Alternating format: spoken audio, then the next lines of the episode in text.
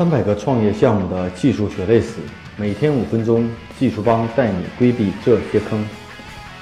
大家好，呃，我是技术帮的 Michael，今天跟大家分享的一个主题就是，我要与技术合伙人掰了该怎么办？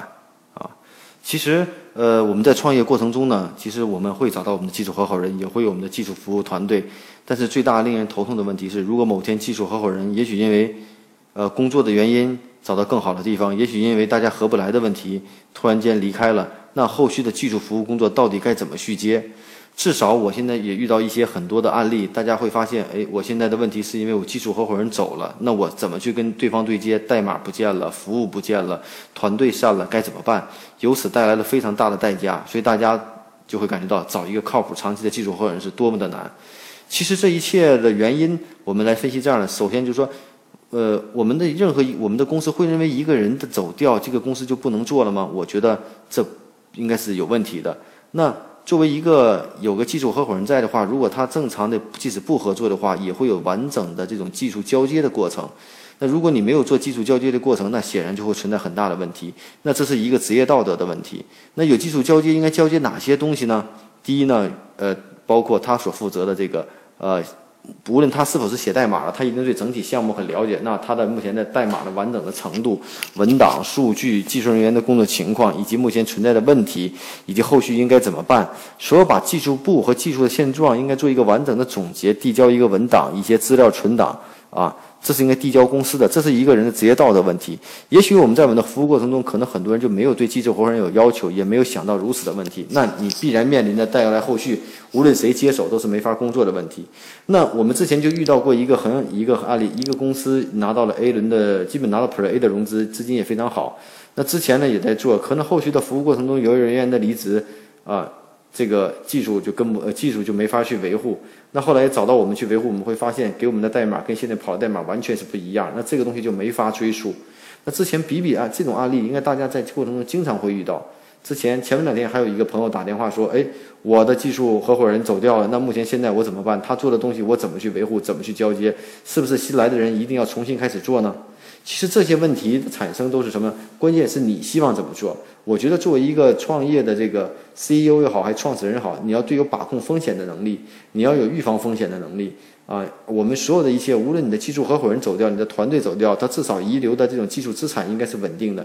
你可以通过任何种方法将这种工作平稳的过渡，将损失减到最小，并不说因为人的离职，我的公司我的系统就不能去用了啊。那另外呢，在找下来的合伙人的时候，也要对技术团队有要求，必须，比如说你要取决于，就是说一定按照原来的思路做下去，或者说是要给我一个明确的时间，而不能听到技术人员说了这个东西要重新做，这个要。再开发三个月、半年，那如果说你一代的是这么去想的话，你的思维决定了你的行为，就是要大家接受这样的现状。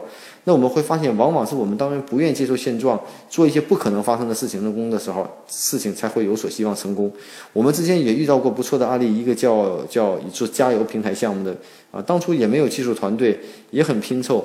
然后呢？但是所有的上线日期卡得很死，大家团队真在规定时间点做出了一些的东西，系统也如实的上线。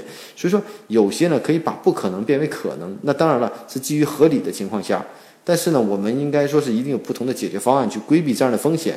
否则，大家遇到的问题永远是会说公司的这个技术人员走了，我这个系统就崩溃了，没有人去接。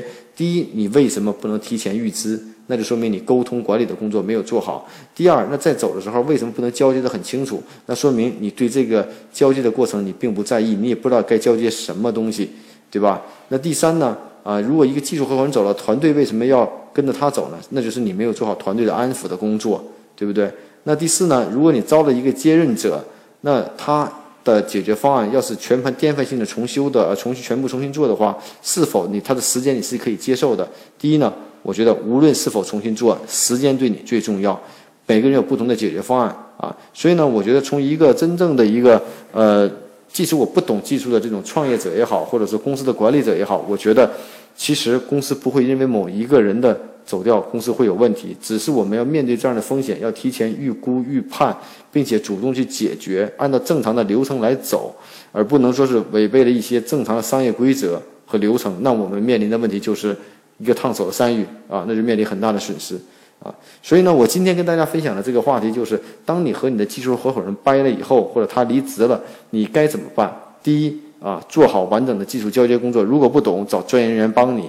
第二，安抚好下属的团队，否则不是一个团队全部走掉，对你的损失、招人的成本会更高。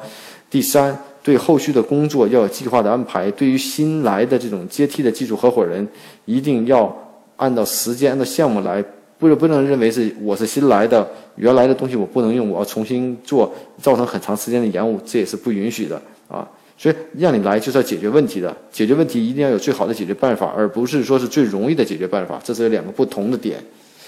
OK，所以呢，通过今天的分享呢，希望大家对这个话题呢，对你实际工作中有一些有价值的帮助。大家可以关注我们的微信公众号“技术帮零零幺”汉语拼音“技术帮零零幺”，可以获得更多关于录音的文本内容。如果大家有任何技术问题，可以加我的个人微信，啊，Michael 苗七六幺六，M I C H A E L M I A O 七六幺六。